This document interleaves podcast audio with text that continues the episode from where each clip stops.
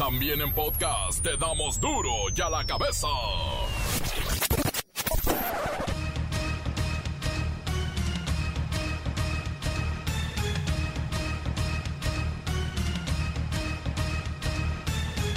Miércoles 19 de mayo del 2021 yo soy Miguel Ángel Fernández y esto es duro y a la cabeza. Sin censura. Los maestros de la Coordinadora Nacional de Trabajadores de la Educación, la CENTE con C, dicen que ven muy complicado regresar a clases presenciales a partir de la segunda semana de junio, pues Finalmente el curso termina el día 9, pues para volver dos semanas, ¿tanto circo? No.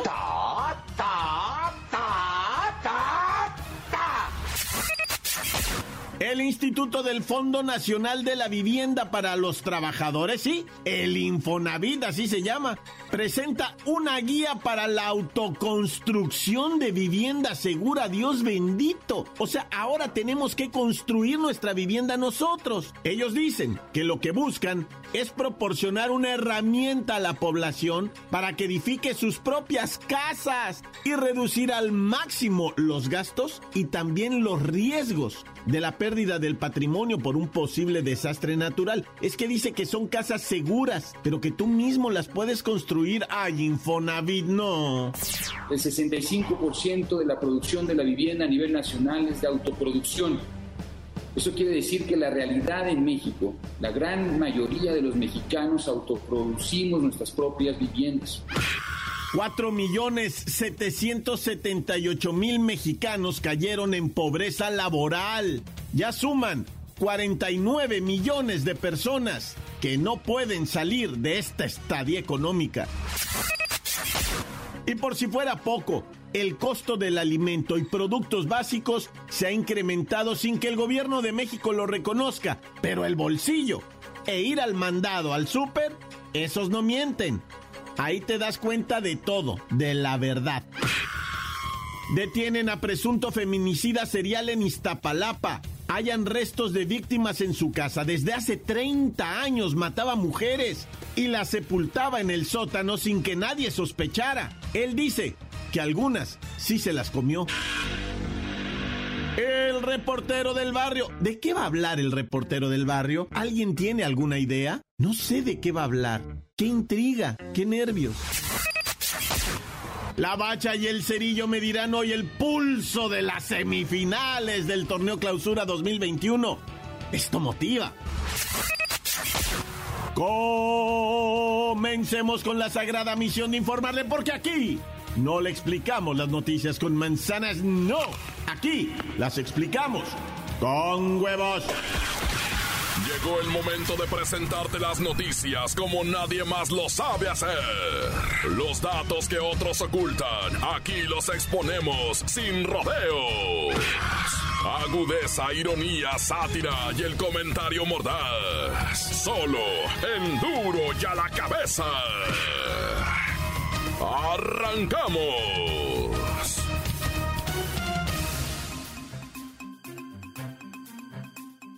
El Consejo Nacional de Evaluación de la Política de Desarrollo Social es el Coneval. Pues nos dio malas noticias. Dice que 4 millones 778 mil mexicanos cayeron en pobreza laboral durante el primer año de la pandemia. Dicho de otra manera, en 12 meses casi 5 millones de mexicanos perdieron el nivel de vida que tenían y hoy son una estadística fría y que sirve para que los políticos se señalen y se echen culpas.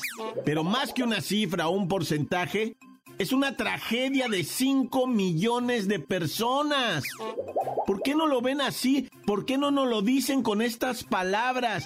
Una tragedia de 5 millones de personas que hoy están batallando para alimentarse. Vamos con Godínez para que nos ilustre cómo es que vamos a salir de esta situación.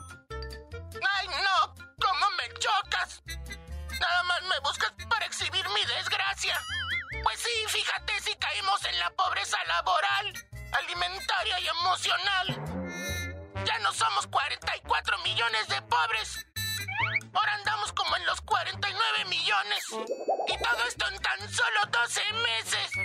Ya, Godínez, gracias por recibir la llamada. Ahora, estoy checando aquí que en la más reciente información del Coneval, dice que la pobreza laboral reportó su mayor golpe en las zonas urbanas, con un incremento del 31.7 al 36.4.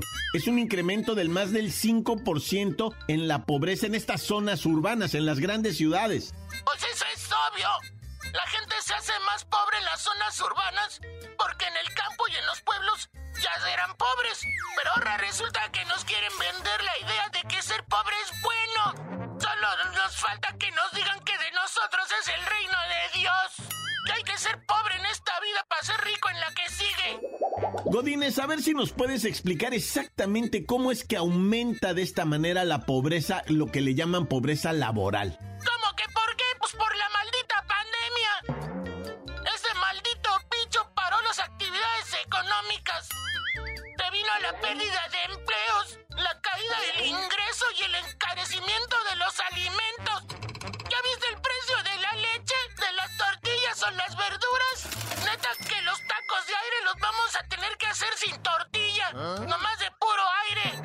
Godínez, ¿qué parte del país es la que ha sido más afectada por el desplome económico? ¡Pues todo!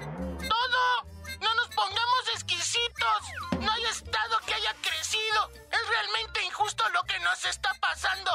Pero ¿sabes cuál es el consuelo que nos queda? Que ahora ya no somos clase media baja. Ahora somos clase alta. ¿Cómo clase alta? Sí, clase pobre alta. Somos los fifís del barrio. México tiene a los fifís más pobres del mundo. Tenemos educación, tenemos dos idiomas, tenemos celular, pero no tenemos para tragar. Bueno, Godínez, gracias por participar, aunque te choquemos de repente. Pero mire, al hacer un desglose, el Coneval dice que la pobreza laboral se disparó en el 81% de los estados de la República, el 81% del país. La Ciudad de México es la más afectada, seguida de Quintana Roo y Baja California Sur. Está dura la cosa. Simplemente hay que ir al mandado, hay que ir al súper y darse cuenta de cómo están los precios de la canasta básica. Duro la cabeza. El subsecretario de Salud y estratega del gobierno mexicano para darle en la torre a la pandemia, don Hugo López Gatel, dice que México va a alcanzar la inmunidad de rebaño frente al COVID-19, pues ya entradito el verano. Vamos con Luis Ciro Gómez Leiva para que nos aclare estas cuentas. Miguel Ángel, amigos de Duro y a la Cabeza. Resulta que esta situación de la inmunidad de rebaño se da en una determinada población cuando parte de ella, es decir, el 75% en este caso, alcanza la inmunidad a una enfermedad por contagio previo o por vacunación. Así lo explicó el comandante encargado en la lucha contra el bicho, el doctor López Gatel. Hemos calculado, de acuerdo al ritmo esperado de la vacunación y la cantidad de personas que sabemos ya tienen anticuerpos contra COVID, mayormente por la historia de infección, que estaríamos llegando precisamente alrededor de eh, agosto con suficiente cantidad de personas inmunes para que a lo mejor entre agosto y septiembre ya se alcance el punto crítico de la inmunidad de rebaño, que es 75%. Recordó que no se necesita que todos tengan inmunidad, basta con que tengamos suficiente cantidad para que en la vida diaria la posibilidad de que una persona infectante se encuentre con alguien que se puede infectar sea mínima, casi cero. Luis Ciro Gómez Leiva, ¿cómo vamos con las cifras, las estadísticas, los números de la pandemia? Pues se informó que hasta este martes México acumula 220.746 decesos y 2.38 millones de contagios. Al mismo tiempo, el país avanza en su programa de vacunación con 23 millones de vacunas aplicadas, con un total de 10 millones de esquemas completos. La inmunización por ahora contempla a los adultos mayores de 60 años de edad, adultos de entre 50 y 59 años, mujeres embarazadas, personal médico y personal educativo. Hasta aquí mi reporte. Para Duro la Cabeza informó Luis Ciro Gómez Leiva. Muchas gracias, Luis Ciro Gómez Leiva. Vaya, hoy Luisito se aplicó y todos ustedes están, mire, bien informados. Digno de duro y a la cabeza, pues es que no. Encuéntranos en Facebook, facebook.com, diagonal duro y a la cabeza oficial. Estás escuchando el podcast de duro y a la cabeza. Síguenos en Twitter, arroba duro y a la cabeza. No olviden que siempre, siempre están a su disposición los programas anteriores de Duro y a la Cabeza por si quieren darle una revisada. En Facebook, Duro y a la Cabeza Oficial, en Twitter también y en Himalaya. Usted nomás teclee Duro y a la Cabeza. Duro y a la cabeza. Ahora es tiempo de ir con el reportero del barrio. Montes aquí saludando a toda la raza. Bueno, vamos a comenzar con esto de los riflazos, ¿no?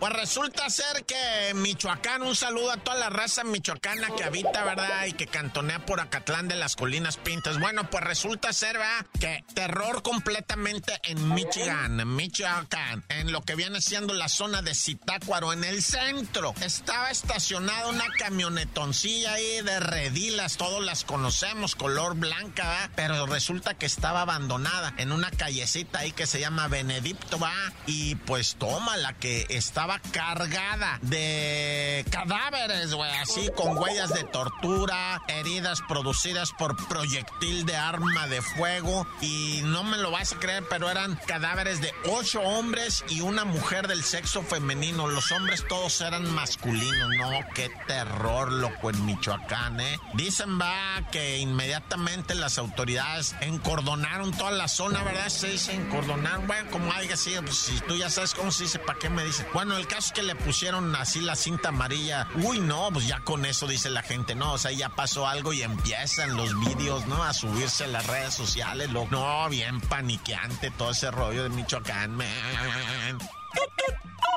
¡Soy a loco, man! Fíjate que te quiero platicar de lo acaecido de- con el nieto del Mantequilla Nápoles, un boxeador que ahí sí te digo la neta, yo nunca lo vi boxear, ¿verdad? Pero sí mis jefitos, mis, mis tatas sí hablaban mucho del Mantequilla Nápoles, el Mantequilla Nápoles. Pues resulta que un, un, este, un nieto, nieto del Mantequilla Nápoles se violentó en contra de su mujer y no solamente se violentó, sino que se fue a más y utilizó un arma punzocortante para disponer de la vida de la mujer y luego él, dicen va las autoridades que se quiso él así lesionar a sí mismo y cortarse él así como el cuello, una cosa, para hacer la piña de que, ay, me, me quería matar. Dicen las autoridades que no es cierto, veto a saber, va, pero el caso es que ya está detenido el vato acusado de feminicidio. Eh, la pobrecita víctima va, mamá de una niña, hija de precisamente el individuo, va, o sea, era su pareja y unos dicen, no, su expareja. Y todavía más fuerte, este individuo se estaba entrenando, se estaba entrenando, o sea, pues heredó la onda boxística del abuelo Mantequilla Nápoles y dice que iba a debutar de manera profesional, en, eh, ya tenía un cartel y todo el rollo para debutar de manera profesional el hijo, digo, el nieto, va, de la leyenda Mantequilla Nápoles, Chucho Mantequilla Nápoles le decían, va, pero pues se violentó y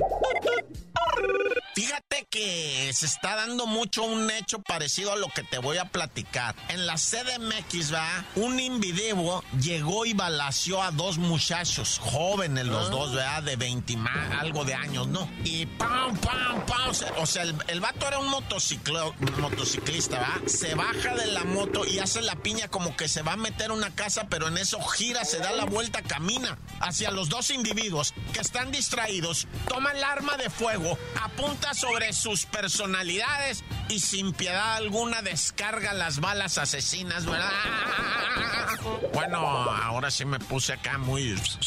muy fifí con mi crónica, ¿no? No, pues, pues les tiró a la cabeza, güey. ¿Qué te digo? Les tiró a la cabeza. Se subió, se dio a la fuga, pero, pero bueno, primero te cuento de los decesos, ¿va? Los dos muchachos murieron, ¿no? Con rumbo al hospital. Y luego, y luego aquí llama la atención una cosa, ¿verdad? Fíjate nomás, que la policía a través de las cámaras del C4, C5, CC se pusieron las pilas, ¿no? Y empezaron a seguir el camino del motociclista, ¿verdad? Y empezaron, mira, se fue por acá, ir es este, güey, ir a guacha, ir a, ver, caiga, manden las unidades a la esquina de fulana calle con fulana calle en fulana colonia. Inmediatamente, se lanzaron para allá las trullas, güey. Y Simón que le caen al vato, güey. Un morro de 19 años fue el que mató a los otros dos, güey. Y le dijeron, ¿y tú por qué? No, pues es que esos vatos habían clavado también a un camarada mío, dice, hace unas semanas. Ah, o sea, era una venganza. Y es lo que te decía, esto se está mirando mucho. De venganzas ya entre los sicarios de los cárteles, de los estos, de tú me matas uno, yo te voy y te mato y yo te... Eso es, eso es de ya de, de ley ahorita, de cajón, estamos viendo constantemente este tipo de ajustes de cuentas.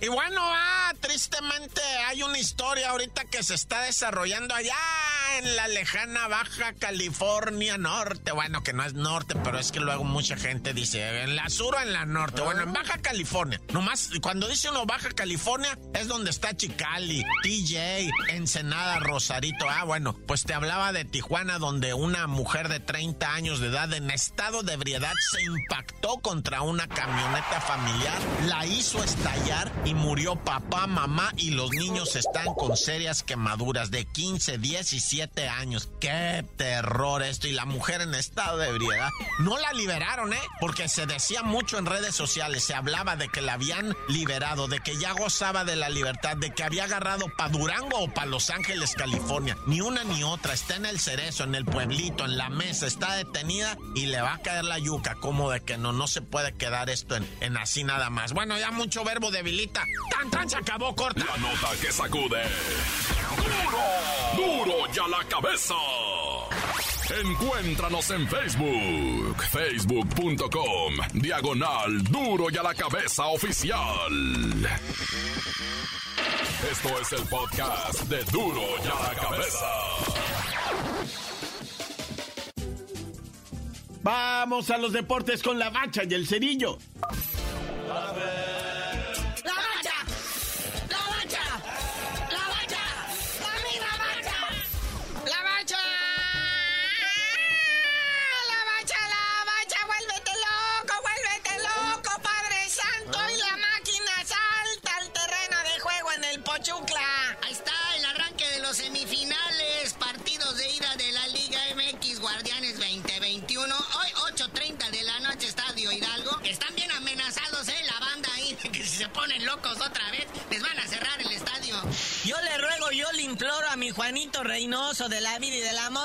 Salgas con tus ideas ahorita. Alinea, alinea la papa caliente, alinea lo choncho, lo chido, güey. Nos separan cuatro partidos Copa, muñeco. Esos cuatro partidos alinea la gente correcta, Juanito Reynoso. ¿Qué te cuesta tanto trabajo, papá? Hay mucho jugador, fíjate ahorita del plantel del Cruz Azul, que ni siquiera habían nacido cuando la última vez que los- el Cruz Azul fue campeón. Entonces, en, en la memoria de estos jóvenes, ¿verdad? No salga Juanito Reynoso, como dice el buen sería, con sus planteamientos tácticos, nada. Orbelín y cabecita al frente, a masacrar al Tuzo. Vamos, mi polecito Fernández, no te detengas, muñeco. Brian Angulo, que se reconcilie con el gol también, ¿va? Oye, ¿y qué? Va a decir la gente que qué onda, la, la gente de Pachuca se va a enojar. ¿Cómo que nada al Pachuca, de plano? Ah, sí, suerte. Dicen que ellos no se consideran con la etiqueta de mata gigantes, pero ya se ejecutaron a las Chivas, a la América, y pues les falta el Cruz Azul.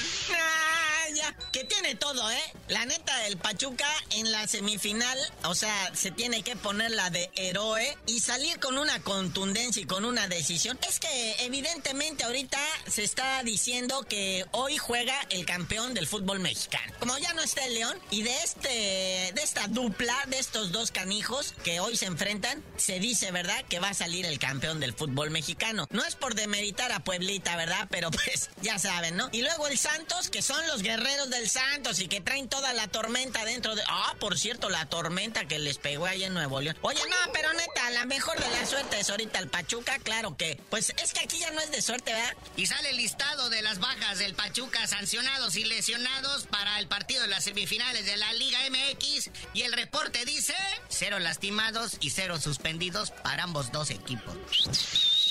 Escuchen eso, nada más, de poder a poder. Bueno, vamos a los chismes, al fútbol de estufa, carrusel de directores técnicos, Mazatlán FC, ahí le ve, ahora sí hace oficial la llegada del director técnico español, Peñat San José. ¿Eh, ¿Quién, perdón? Peñat San José, tiene nombre de santo, de esos de mártires de la Edad Media, ¿no? Ah, no, pues este, bienvenido. ¿A qué se dedicaba antes, señor? Creo que entrenaba equipos de fútbol de playa y, de voleibol en arena, pero pues ahora ya está en el fútbol. Por cierto, este señor eh, San José llega a, a santificar al Mazatlán después de la salida de Tomás Boy, que ya encontró equipo donde dirigir, le van a pagar un dineral y él promete hacerlos campeones, nada más todavía no sabe qué equipo es, ¿verdad? Pero él jura que ya lo contrataron.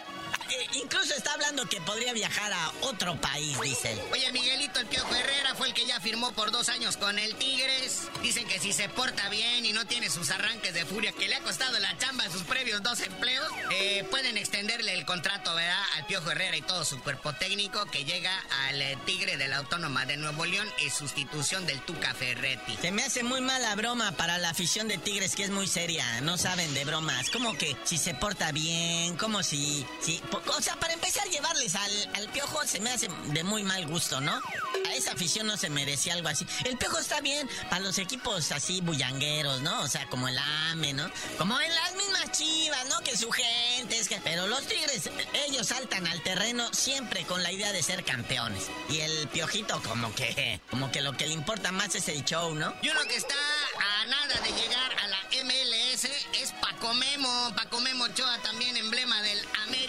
Este, ahora que fueron feamente eliminados por el Pachuca en los cuartos de final de la liguilla, pues dicen, vea, no dicen qué equipo, pero que está muy cerca de llegar a la MLS. El señor Paco Memo, que ya, pues, ya está, este, madurón y pues ahí puede ya tramitar su... Tu gira del adiós, la neta hay que decirlo como es. Iba a decir su pensión del retiro, vea, pero pues bueno. Es que la neta, ya se va, se- está bien, sea, ¿cuál es el problema? Pues, con dignidad me voy, me gano unos dolaritos, me aplaude la gente. Y pues el que se estarían peleando, el portero que se estarían peleando el América y Monterrey sería el del Atlas, Camilo Vargas, es ahorita el portero más codiciado en la Liga MX. Pero bueno, carnalito, ya vámonos, no sin antes preguntarle a la banda, ¿alguien se acuerda de Nico Castillo? Aquel que goleador que traían los Pumas de la UNAM y que decía que Fuchi la llegar al América y luego el siguiente torneo lo contrató el América. Y que no deja de salir lastimado. Pues ya, ya anunciaron su salida del club de Cuapa y pues a ver quién lo quiere, ¿verdad? Porque pues el- es como florerito y a cada rato se rompe. Pero bueno, tú no sabes de decir por qué te dicen el cerillo. Hasta que Nico Gol vuelva a hacer gol, les digo. ¡La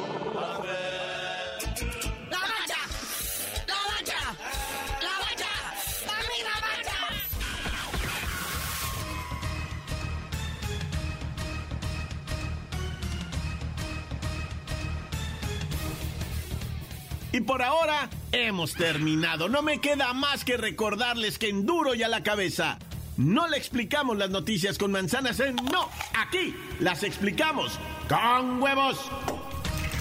Por hoy el tiempo se nos ha terminado.